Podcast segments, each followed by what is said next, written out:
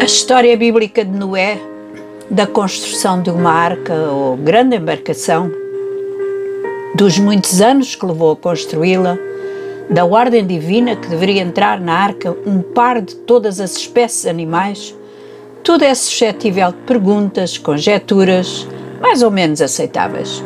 O que é certo é que o relato está escrito no livro de Deus e só por isso digno de aceitação. Também porque o próprio Cristo faz menção deste acontecimento e alguns apóstolos referenciaram este episódio como exemplo. Não é minha intenção falar muito sobre o que aconteceu naqueles dias quando, pela primeira vez, os homens viram chuva a cair sem se aperceberem que chuva em grande quantidade causa cheias, inundações e eventualmente destruição. O que é certo é que ninguém acreditou nisto. Por isso não sabemos de ninguém que se tenha querido abrigar dentro da arca, a não ser o próprio Noé e a sua família. Mas gostaria de chamar a vossa atenção para algo definitivamente incrível: a segurança que havia dentro da arca à medida que as águas subiam. Esta segurança dentro da embarcação não vinha do facto apenas de ter sido construída segundo as ordens específicas de Deus, nem pela resistência da madeira de gofer, nem ainda pela estrutura da arca.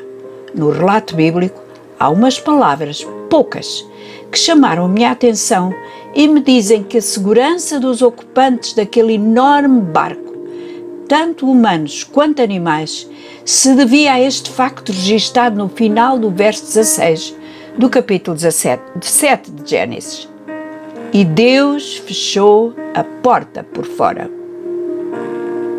Isso levou-me a pensar que neste tempo, nesta fase da nossa vida, seja quais forem as circunstâncias adversas que nos rodeiam, as tempestades que nos assaltam, as águas que rujam à nossa volta, estamos seguros em Deus.